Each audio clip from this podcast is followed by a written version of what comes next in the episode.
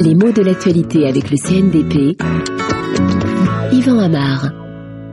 Le moment des alliances est venu au Royaume-Uni puisque aucune majorité claire ne s'est dégagée après ces élections, aucun des grands partis n'est arrivé à un résultat suffisant pour exercer tout seul le pouvoir, qu'est-ce qu'il faut faire? Eh bien, il faut que certaines des forces en présence se mettent ensemble, s'entendent et s'allient. Une alliance, c'est donc une union de circonstances, une union tactique, souvent provisoire, parfois avec quelques arrière-pensées, un accord qui est passé dans un but précis, voilà quelques explications pour éclairer justement le sens de ce terme alliance. Il est politique, il est aussi parfois diplomatique ou guerrier, et il a des synonymes. Quels sont-ils? Oh bah les synonymes les plus fréquents, c'est union, entente, ou même, il y en a un qui est plus tactique encore, c'est le mot coalition. Alors, une coalition, ça évoque plusieurs images. Souvent, c'est l'alliance de plusieurs contre un seul. Une coalition, c'est une alliance des petites forces pour en abattre une grande dans une situation particulière quand il y a justement un grand pays ou un grand parti qui est plus fort que tous les autres pris individuellement. Mais qui n'est peut-être pas plus fort que tous les autres petits s'ils s'unissent entre eux. Eh bien, la voilà. La coalition, c'est exactement ça.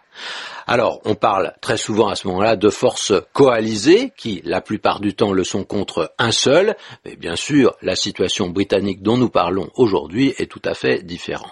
Il s'agit simplement de former un gouvernement mixte dont on aura déterminé la composition et les proportions euh, de chacune des tendances. Hein. Alors, il faut prendre en compte les types de ministères, les domaines d'exercice du pouvoir, il y en a qui sont plus faits pour telle ou telle sensibilité politique, il faut prendre en compte les personnalités des personnages, euh, politiques aussi. Et ce mot de coalition, il évoque parfois les guerres d'antan, la période napoléonienne, mais ce n'est plus ça aujourd'hui, il est beaucoup plus banalisé pour renvoyer à un genre d'arc gouvernemental. Et c'est une image qu'on trouve euh, aussi parfois, un arc gouvernemental qui sert à pallier le relatif éparpillement des électeurs.